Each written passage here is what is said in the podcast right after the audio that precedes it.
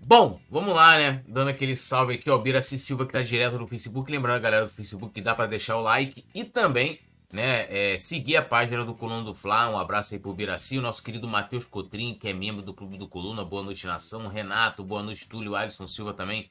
Boa noite, salve, salve, Túlio Rodrigues. Cheguei agora daquele jeito, metendo o pé na porta do like, é isso aí. E muitos e muitos assuntos de Flamengo hoje, né? É, tanto agora como mais tarde, já aguardo vocês também às 21 horas. E vamos falar aqui, né? É... Cria do Flamengo, Wesley aparece em ranking mundial de laterais mais prontos para 2024. E essa lista aí, ela agrega atletas que estão é, fora das principais ligas da Europa, né? É, então, é, assim, a gente não está concorrendo ali com Espanha, Itália. Então, na frente dele nós temos ali o lateral, né? Não dá nem pra falar o nome. Amar Dedik, do Salzburg, da Áustria, né? E o Sergei Volkov, do Krasnodar, da Rússia. E ali em terceiro aparece o Wesley, né? E atrás dele ali temos até o Augustin Giai, do São Lourenço. E mais outros jogadores do Ajax, do Ajax Spartak é, Moscou, Deportivo Pereira, né, que da Colômbia, que enfrentou agora o Palmeiras, né? O, então, Wesley aí tendo uma, uma projeção, né, como um dos laterais prontos para 2024. E assim, eu ando bem azedo, né, com, com o Flamengo, né, que isso aí não faz diferença nenhuma falando hoje da situação atual do Flamengo, mas vai dando vitrine para o Wesley, né, e, e que possivelmente também ele possa é, até mesmo receber uma, uma proposta milionária, assim como recebeu o Vitor Hugo, que a gente vai falar aqui. E, e só passando aqui para vocês, né? É, a lista é fe, foi feita né, por um observatório suíço, né? E então tá aí o top 10 é o CIES Football Observatory da Suíça, né? Que leva em consideração jogadores nascidos em ou a partir de 2022 com experiência acumulada desde agosto do ano passado. A lista não utiliza atletas que participem das cinco principais ligas da Europa, como eu falei, inglesa, espanhola, italiana, alemã e francesa. Né? Então tá aí Wesley se destacando repetindo, né? Algo que é, é, indiretamente é bom para o Flamengo, porque se vier uma, uma proposta né, milionária por conta dessa, dessas, dessas listas né, e tal. Né, o Flamengo estaria ganhando, mas no momento não é, acrescenta nada né, para a situação do Fla atual. Mas de qualquer forma, parabéns aí ao nosso Cria, né, que o Wesley continue crescendo né, bastante na sua carreira, principalmente atuando pelo Flamengo. Bom, vamos falar agora aqui, né? É, Pedro relembra feito histórico pelo Flamengo na Libertadores de inesquecível. Hoje faz um ano, né? Exatamente, do 4 a 0 que a gente aplicou lá no Vélez. E o Pedro fez uma, uma postagem falando, né? Um, é, um ano desse dia inesquecível. E ali, né? É, em cima, inclusive, da postagem que ele fez no dia, né? Pedro marcou três gols nessa partida e o Everton Ribeiro fez um. E esse jogo, assim, tem muita gente que não dá a devida importância para essa goleada que o Flamengo aplicou no Vélez na Argentina, né? Um 4 a 0 é, que o Flamengo não toma qualquer conhecimento do time do Vélez. E isso é difícil, não é qualquer equipe que consegue. É, tanto que se a gente for pegar, né, o Vélez é uma equipe tradicional, tanto é, é, na Argentina como na Libertadores. Adversário difícil e você, né, é, vamos dizer assim, de forma impiedosa aplicar um 4 a 0 é, assim, é, é, é, é, algo, é um feito muito grande. E eu vejo muitas vezes as pessoas não, não darem essa devida importância. Talvez, com o passar dos anos, né, isso venha a ter, é, venha a ter um peso histórico para o torcedor e, e historiadores, né? Mas foi um jogo assim cara, implacável do Flamengo, que eu considero até como um dos grandes resultados fora de casa do Flamengo na Libertadores. E, e, e era o time do Dorival, né? Para muitos ali foi né, a última grande grande partida né, da, da, daquele elenco do, do Flamengo. Depois as coisas é, não foram, vamos dizer assim, tão, tão boas como nessa partida, né? E eu tô até buscando aqui, ó. O Flamengo, após esse jogo, ele empata com o Ceará no Maracanã e tava naquele brasileiro, né, em que o Flamengo alternava com time, é, com time reserva. No jogo de volta, o Flamengo vence o Vélez né, é, fora de, é, em casa por 2 a 1 A gente empata depois com o Goiás, fora de casa. Aí a gente vence o São Paulo em casa também, né? No caso, semifinal da Copa do Brasil. A gente tinha vencido o primeiro jogo lá por 3 a 1 né? O Flamengo né, não fez um, um, um, grande jogo. E de fato, se a gente for olhar aqui a lista, a lista é grande, né? É, pós essa, essa partida, não tem nenhuma né, partida em que o desempenho do Flamengo tenha sido parecido com aquele jogo contra o Vélez. E ali é, como eu falei, é um jogo é, para né, ficar na história. E até porque eu já falei brincando assim, né? Pô, o time do Jesus não meteu um 4 a 0 Tem um 5 a 0 no Grêmio, aquele, né? O jogo do 5. E é extremamente importante, jogo histórico. Mas esse do Vélez, se a gente for olhar que é um jogo fora de casa, com um rival é, é, tradicional argentino na Libertadores, talvez tenha um peso até maior do que aquele 5 a 0 contra o Grêmio, tá? É, mas, lógico, 2019, né, é, é, assim, é, eram ali, né, 38 anos, né, sem, sem né, o Flamengo chegar numa final, então aquela, aquela vitória ali ela, ela tem uma representatividade muito grande. 2002, é, nesse, nessa, nessa parte né, do, do, tempo ali que o Flamengo, das campanhas recentes também que o Flamengo é, fazia, é, fazia não, fez, né? Ali nos últimos anos, muito ruins. Teve um, uma época que a gente não conseguia passar da fase de grupos, né? Impressionante. Mas. É, então, a, a, aquele jogo contra o Grêmio tem um peso muito grande por conta disso. Mas esse 4 a 0 com o Vélez, eu acho que daqui a alguns anos ele vai ter um peso histórico, talvez maior até do que aquela goleada contra o Grêmio, porque foi uma coisa assim impressionante, né? O Flamengo passou o rolo compressor do Vélez sem tomar conhecimento. Já logo no início abre o placar com o Everton Ribeiro, foi um, foi um, foi um jogaço do Flamengo ali. Aí, né? E jogando com Pedro, Gabigol, né? É, jogadores que até na época é, alguns queriam descartar para defender o Paulo Souza, como o Everton Ribeiro que abre o placar, né? O Felipe Luiz também. Então, né? Foi assim também, acho que valeu muito aí a, a lembrança do Pedro de um dia de fato inesquecível, não só para ele, mas que marcou três, né? Mas para todos nós rubro-negros. Bom, dando uma lida aqui na galera que tá no chat, Alisson Silva, é, Yuri Reis, fiquei triste quando assisti que o preparador tá fazendo um trabalho motivacional com jogadores. Lamentável a banalização da motivação dentro da cultura esportiva do Brasil, em especial, não está completado aqui. Cara, hoje em dia, essa coisa do, do coach motivacional é uma coisa meio que virou até meme, né? É, é, tipo, muitas vezes você vê pessoas que não são preparadas, né? É, às vezes faz um curso com uma outra pessoa que que, que se coloca né, num campo de autoridade, muitas vezes sem ter, sem ter uma formação de fato é, e estudos específicos mesmo, que aí dariam autoridade a essa pessoa. E, e você tem, já, já teve metal coach, eu não sei nem qual é a diferença para dizer a verdade, né? Mas, infelizmente, a profissão hoje de, nessa, nesse quesito motivacional, dessa questão do coach, né? É, de fato está banalizada. Então, qualquer cara que chega ali, ou mulher também, né, que vai, vamos fazer aqui um trabalho não sei o que, motivacional. A gente viu lá o cara, teve até um, uma situação aí, eu esqueci aí, o cara, acho que é até político aí, eu esqueci o nome dele.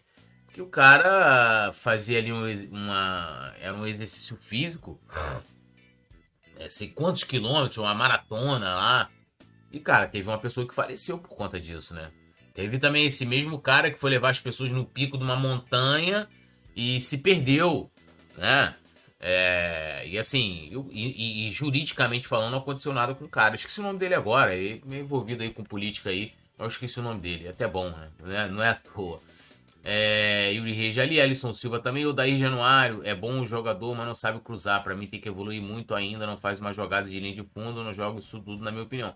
Cara, eu, eu acho o Wesley um bom lateral e concordo com você que ele tem essa deficiência, né? Eu não sei se é a orientação, tá? Dele, ele sempre chega na linha de fundo, né? E, e ele sempre chega lá porque ele é, ele joga praticamente como ala, né? Muito, muito, né? É, avançado é, e ele cruza para trás. Dificilmente ele, ele faz um ele arrisca um cruzamento, né? Ele arrisca um cruzamento. Ele sempre gosta de rolar para trás para ver se consegue é, é, pegar né, a, a, defesa adversária no contrapé e algum jogador do Flamengo vir finalizando, é, chegar finalizando. E isso de fato é uma deficiência que ele tem. Aliás, né? Vou repetir o que eu falei antes, até para ser coerente. Não sei se é uma deficiência ou se é uma orientação.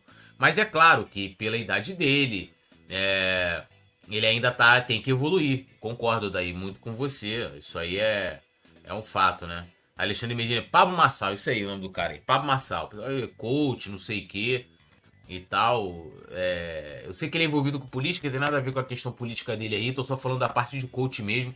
E, inclusive, é, é uma questão que é, talvez ele, ele tenha sido um dos caras, né, por, por estar na mídia, é, que tem ajudado muito a, a, a, fazer com que a profissão né, de, de coach ou motivador virasse meme, né, uma, né, uma, uma zoeira, um viral, essa coisa toda, né, um viral de humor.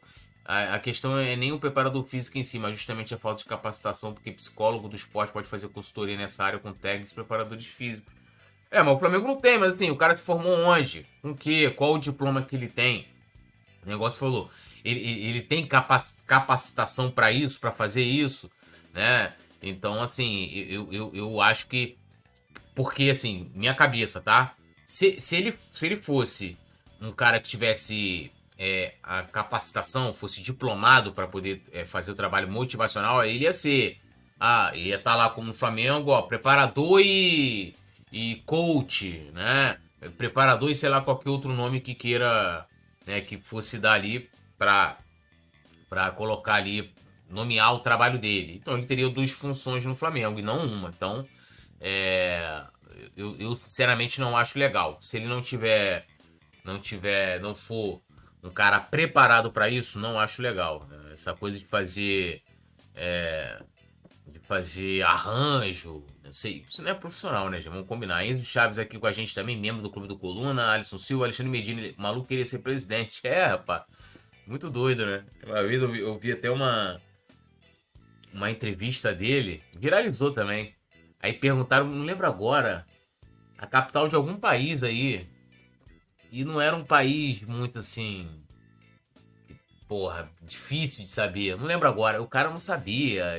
Ele não respondia se coisas básicas que qualquer candidato a presidente deveria saber. E, é, e aí, porra, o cara virou meme, né? Não tem jeito. Bom, vamos seguir aqui, lembrando todo mundo de deixar o like, se inscrever no canal e, né, é, se tornar membro também.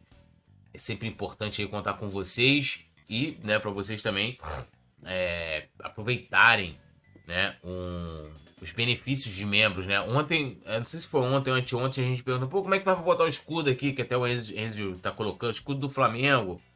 Você se torna membro e você vai ter ali os emojis especiais para você interagir no nosso chat. Bom, Flamengo recusa oferta de time inglês por Vitor Hugo, né? É, então, assim, o Wolverhampton procurou o Flamengo para tentar contratar o jogador, né? É, que é, no caso, até a mesma equipe do João Gomes, e o Flamengo né, negou né, o interesse né, do caso do Wolverhampton se deu por conta né, da venda que eles fizeram do Matheus Nunes para o Manchester City.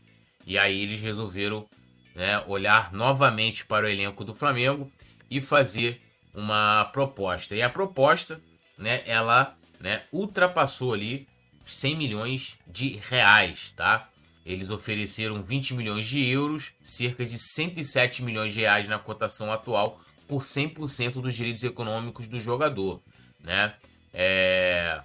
E além disso, né, a negociação daria direito ao Flamengo, né, de obter ali 20%, né, de uma futura transferência do jogador. A informação foi divulgada pelo Globo Esporte.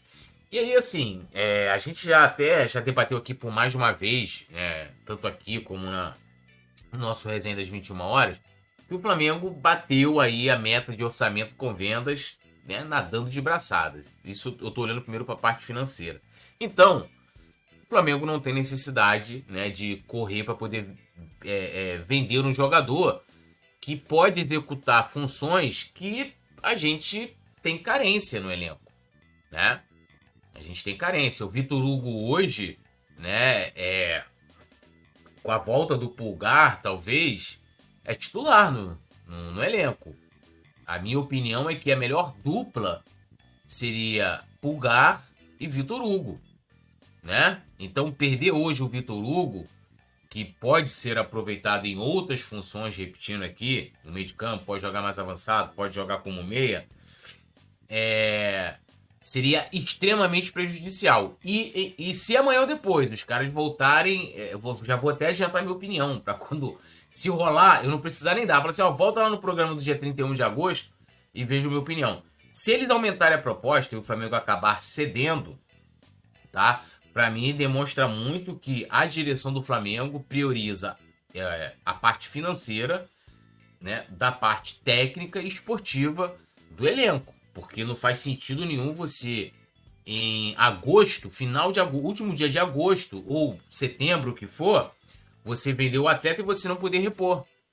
Porque o Flamengo vai, vai repor como? Você só pode contratar jogador, é, né, pelo menos interna, né, internacional, em, outras, em outros lugares, se o jogador tiver sem contrato. Né? Ou seja, ele não tem contrato válido com ninguém. Aí o Flamengo pode contratar jogador livre no mercado. E geralmente jogadores que estão livres no mercado, que estão sem clube, é o refugo do refugo da janela. Aqui no Brasil, qual jogador hoje com características parecidas, jovem, né? Que podem ajudar o elenco do Flamengo? Na, na Série A, 99,9% já completou aí, já não poderia atuar, por, por exemplo, no Campeonato Brasileiro. Então, né? Copa do Brasil também, a gente perdeu o jogador para a Copa do Brasil, para a final da Copa do Brasil. A gente não poderia escrever nenhum jogador. Então, assim, é, é, é, é uma negociação, na minha opinião, ruim em todos os aspectos. Não estou dizendo que de repente 2024 não possa vender, né? Mas aí é você fazer uma avaliação no final do ano. Né? Assim como ele, como disse o Valim, o Valim, ó, perdão, o Landim, é, que vai fazer a avaliação é, de do São Paulo no final do ano, você vai fazer a avaliação, você fala, ah, vou vender o Vitor Hugo, mas eu vou repor aqui, a janela vai estar aberta, eu estou iniciando o ano, periri parará. Agora, sinceramente, não faz sentido nenhum, seria mais uma estupidez da direção do Flamengo se tomasse uma atitude como essa, né? Não sei a opinião de vocês, mas eu não venderia de forma alguma, né? Olhando por todos os primas, prismas, sendo financeiro, é, e técnico, e até numérico, né? E até numérico aí pro, pro elenco do Flamengo, tá? Eu não. Não. Não, não concordo com essa venda, não. Acho extremamente, extremamente absurda. Bom, lembrando mais uma vez a vocês de deixarem um like, se inscreverem no canal, ativarem o sininho de notificação. E vamos falar um pouquinho aqui, ó. O Flamengo estuda a contratação de diretor executivo do Atlético Paranaense, né?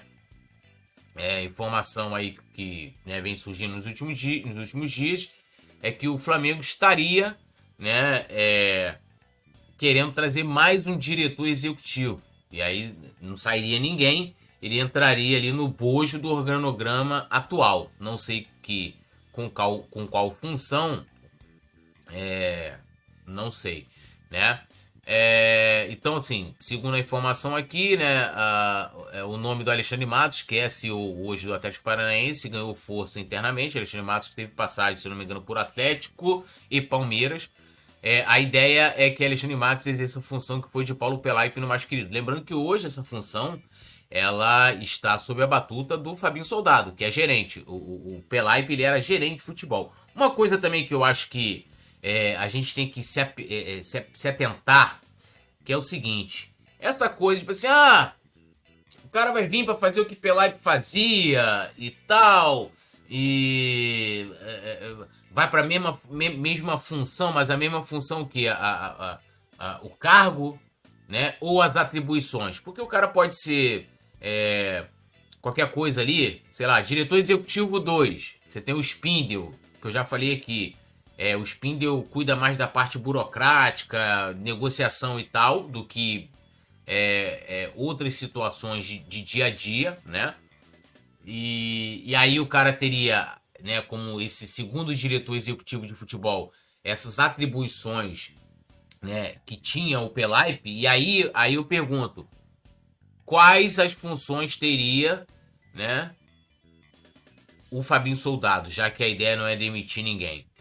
É, e aí, complementando então essa, até essa informação, aí teve uma matéria do Mauro César, é, informação, né? Ele perguntou pro, pro Landim, né? Se o Landim é, pensa numa saída do Braz, na contratação de um novo diretor, o Landim negou. Falou que, que não, que tudo continua como está.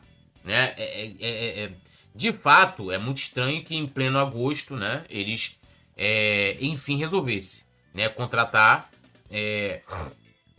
mais um profissional ali. Ah, Túlio, você acha ruim? Não acho ruim, não. Acho que tem que mudar. Né? E já falei, não só os nomes, não, não, não, não só os nomes, não é importante só mudar os nomes, tá? Porque, como eu falei, se você tira o Marcos Braz hoje, que é um, que é um cara que tem um cargo amador, e amador não é para depreciar o cargo no amador, porque ele, ele é um cargo estatutário e é um cargo né, sem remuneração, né? Por isso que se fala que é amador. Você vai tirar um cara que está ali ligado mais à área política e você vai colocar outro cara ali.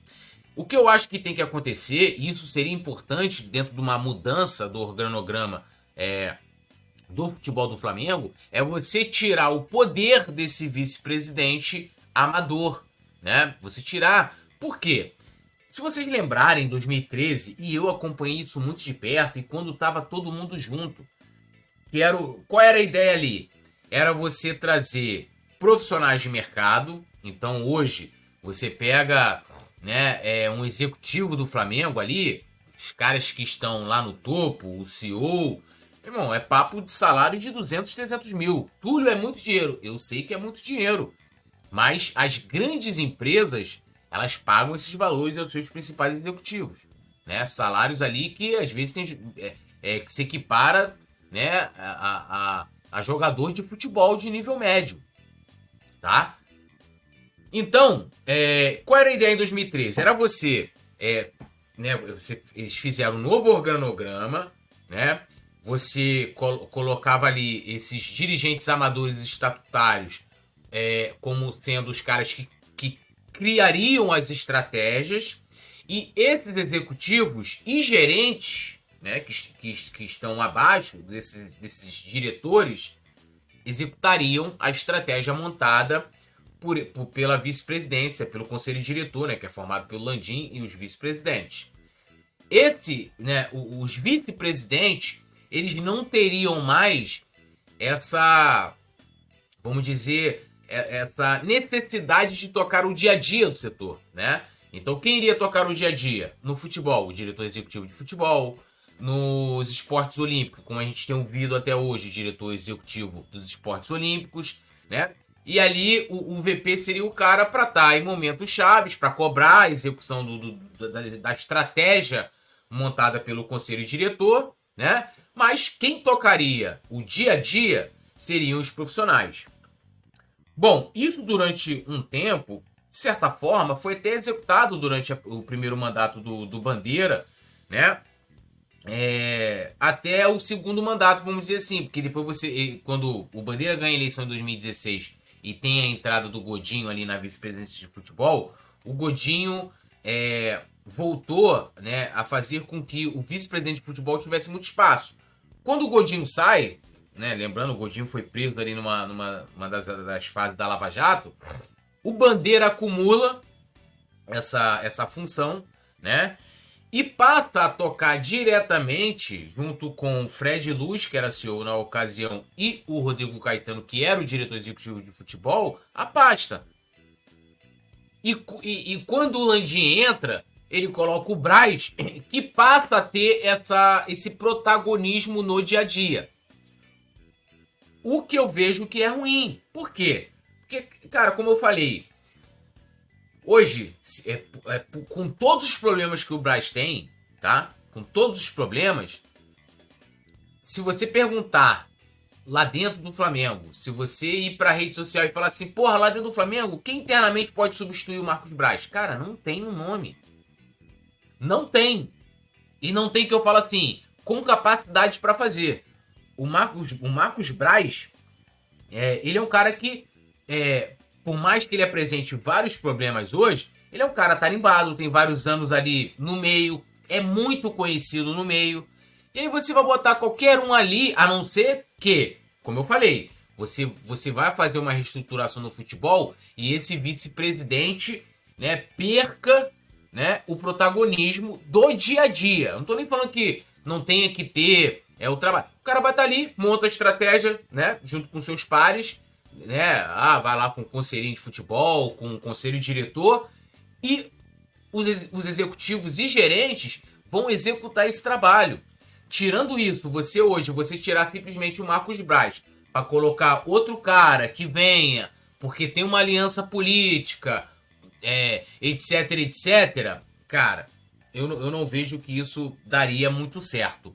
Né? E outra, trazer um diretor executivo por trazer para pagar um puta do salário, né? Somente para poder dizer que tá dando uma resposta pro torcedor, também acho ruim.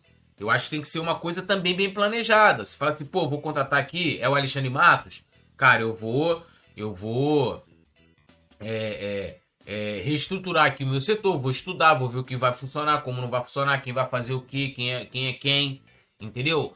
Essa coisa de supetão, né? Ó, não vou demitir ninguém, eu não, não vou mexer aqui em ninguém e vou trazer outro, parece mais, né? Apesar do desmentido do Lanjin, caso tenha né, ocorrido essa possibilidade em algum momento, mas para jogar para a galera a bem da verdade, porque você continuaria tendo né, as mesmas pessoas, que não é só o Braz também, né?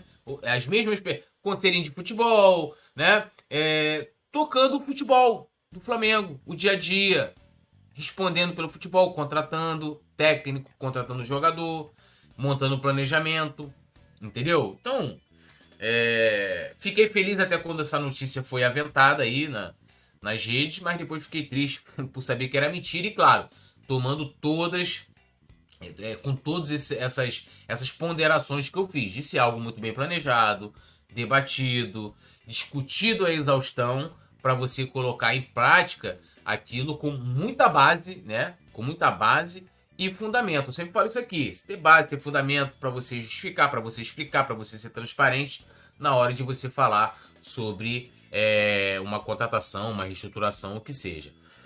Francisca Sonza, Sonza, isso? Francisca Sonza boa noite pra gente. Alisson Silva, Túlio, no início de 2024 teremos eleições presidenciais e vice-presidente no Flamengo e vi outro presidente e vice-presidente novo, vai e ganha as eleições. Cara, a eleição é no final do ano, tá? A eleição do Flamengo ela tem que acontecer até a, a, a nos primeiros é, a, nos primeiros 10 dias do mês de dezembro. Então, do dia 1 ao dia 10 de cada ano. E ali você elege né, a chapa, ela é do presidente e vice-presidente geral. E aí você tem os membros, tá? Você tem os membros, é, né, no caso, eleitos, né? Que são os membros do corpo transitório do Conselho Deliberativo, do Conselho de Administração e também, né, presidente e vice-presidente da Assembleia Geral. Então a chapa toda é, para a eleição ela é formada assim. As vice-presidências, no caso ali, né, que formam, né, junto com o presidente geral e o vice-presidente geral, eles são nomeados, mas é, eles não integram a chapa, porque eles não são eleitos, eles são nomeados. Alisson Silva, o, o Túlio, diretor executivo do Atlético Paranaense, aceita vir esse ano para trabalhar no Flamengo em crise. Aí ano que vem, com presidente e vice-presidente novo, aceita o diretor executivo. Cara, assim, é, vai ter mais um ano de Landim, cara. vai, até 31 de dezembro de 2024, Landim é o presidente. Então, assim, é, é, eu acho válido que tivesse ali uma, uma reestruturação no departamento de futebol, entendeu? Então, é, ele não vai trabalhar, vai ter eleição no final do ano e aí em janeiro do, de 2025 você teria ali o novo presidente que vai optar se for, sei lá, alguém do grupo do, do, do Landim que ganha a eleição. Ah, o cara vai manter a estrutura, o cara vai mudar. É, se for da oposição, a mesma coisa. Mas a gente ainda tem, além de toda essa temporada aqui até o final do ano, ainda a temporada inteira de 2024 com o Landim à frente como presidente, tá? É, Alisson Silva, Túlio, não dá para entender. O Flamengo estuda a possibilidade de trazer diretor do Atlético Paranense com o Flamengo em crise. Cara, mas assim, é, é nesses momentos, porque assim, o problema não é ter a crise. O problema é como você gera essa crise. Se o cara tem lá, você tá numa crise, e você, porra, fala, cara, o melhor nesse momento é a gente mudar. Isso é super válido, pô.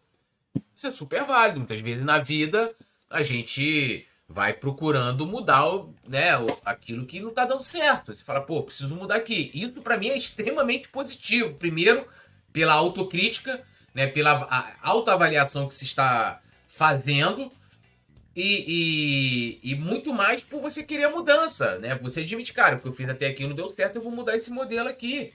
É, eu acho que deveria ser assim, eu acho que... E, e isso ser verbalizado. Cara, a melhor coisa que é, na, na, na, vida, tanto na, na, política partidária como no clube, seria os dirigentes honestos. Eu não estou falando é, é, em desonestidade de dinheiro, nada disso, não. Estou falando honesto é, é, nessa autoavaliação, nessa autocrítica também. Falar, cara, errei, falei uma besteira, né? vou mudar aqui porque o que eu, que eu, que eu comecei não deu certo. Eu vejo isso como positivo. Acho que é, é, a única coisa que o que eu falo para a questão de treinador, eu vou falar para aí da questão do diretor executivo. O que a gente deveria ter em mente, aí me incluindo como torcedor do Flamengo, é que, por exemplo, pô, supondo que o Flamengo contrate o Alexandre Matos, eu não posso esperar que o Alexandre Matos, em uma semana, em um mês, vá resolver os problemas do departamento de futebol do Flamengo. Apesar de a mensagem que você vai estar passando dentro de como você vai, vai, vai gerir essa crise, você pode estar colocando que o cara é. Né, que o cara vem para ser o salvador da pátria. E aí você joga uma responsabilidade em cima dele que muitas vezes, como eu falei, é somente para jogar para torcida, uma contratação para jogar para torcida. Né? Então, assim, é, eu acho que teria que ver. Não vejo problema de ser feito numa crise, Alisson. Acho que, inclusive, seria o momento ideal. Alexandre Medina, Medina, o complicado é que o sintético também tá mal nessa temporada, né, Túlio? É, mas aí, assim, eu não sei, deixa eu, deixa eu até olhar aqui.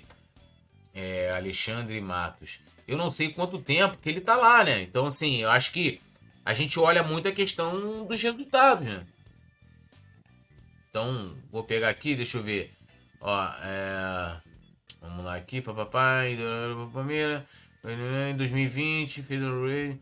Uh, acertou em 2021, reformulação.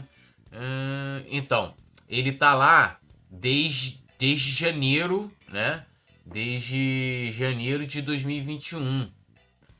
Então, assim, porra, é, o cara, o cara tá, é, sabe, é, assim, tá dois anos. Ano passado os caras foram finalistas do, do campeonato. Não, tem alguma coisa errada aqui, deixa eu ver aqui. É, Atlético contrata Alexandre Matos. É, deixa eu ver aqui. Então, ó, ele tá desde. Aí, ó. Atlético Paranaense confirma a contratação de, do executivo Alexandre Matos. Ele tá desde janeiro de 2022, já no primeiro ano dele. Pô, o cara, né? Final de Libertadores, filho. E aqui deve ter outros bons resultados também aí. É, o que eu acho, né? É, é que é que você tem que ver que assim, não é, não é um trabalho só de você olhar o resultado. Né? Ano passado obteve bons resultados, com certeza bons desempenho. Esse ano não, às vezes pode ter tomado decisões equivocadas na, na, na, reformulação do elenco, na contratação de treinador, né? Lembrando que lá teve aquela turbulência lá da saída do, do, né, do Filipão, o Turra, não sei o quê. Então teve momentos ali complicados que muitas vezes é, é, tá fora né, é, é, é da, do alcance do, do, do, do, do Matos, né, cara? Do Alexandre Matos.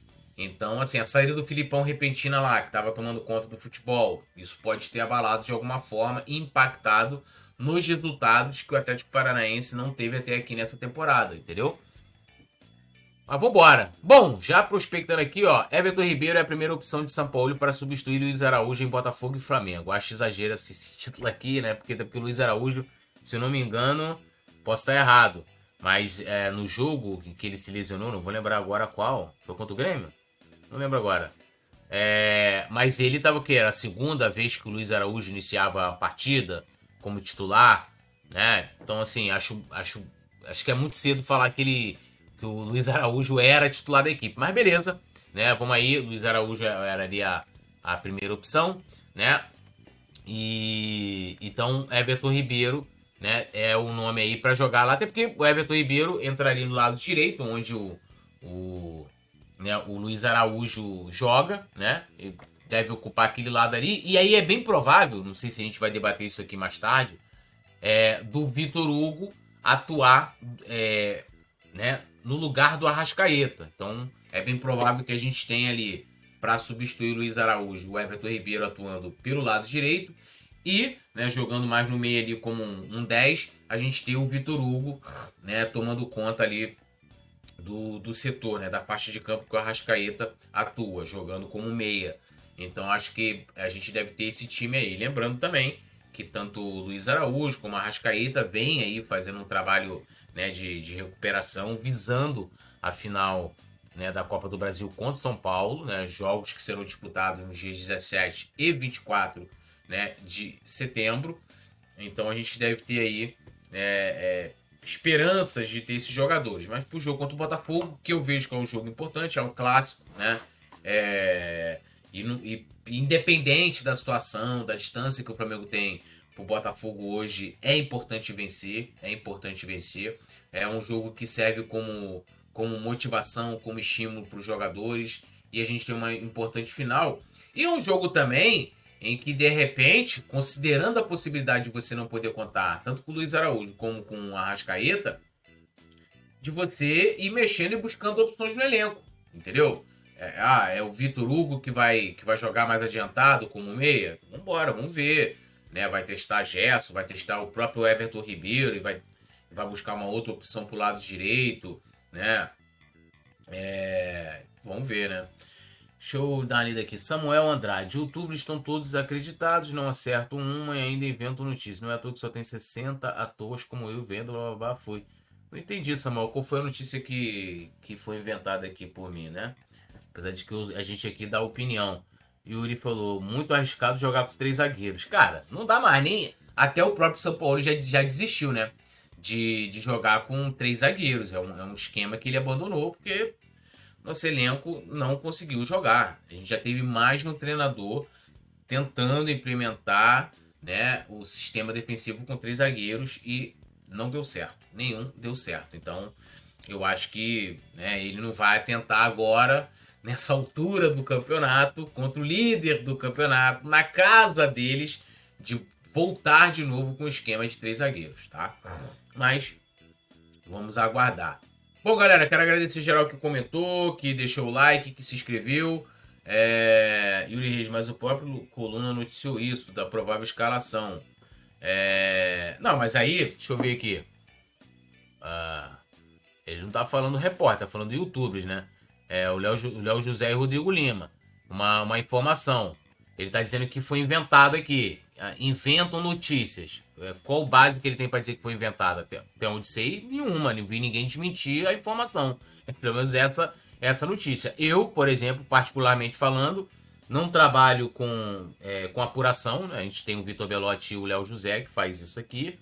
Essa matéria aqui até está é, tá assinada pelo pelo Léo José e pelo Rodrigo Lima, que também é repórter, né? Mas não vi essa notícia ser desmentida. Né? Então, assim, não entendi o comentário aí do, do Samuel, essa informação do Everton Ribeiro aí.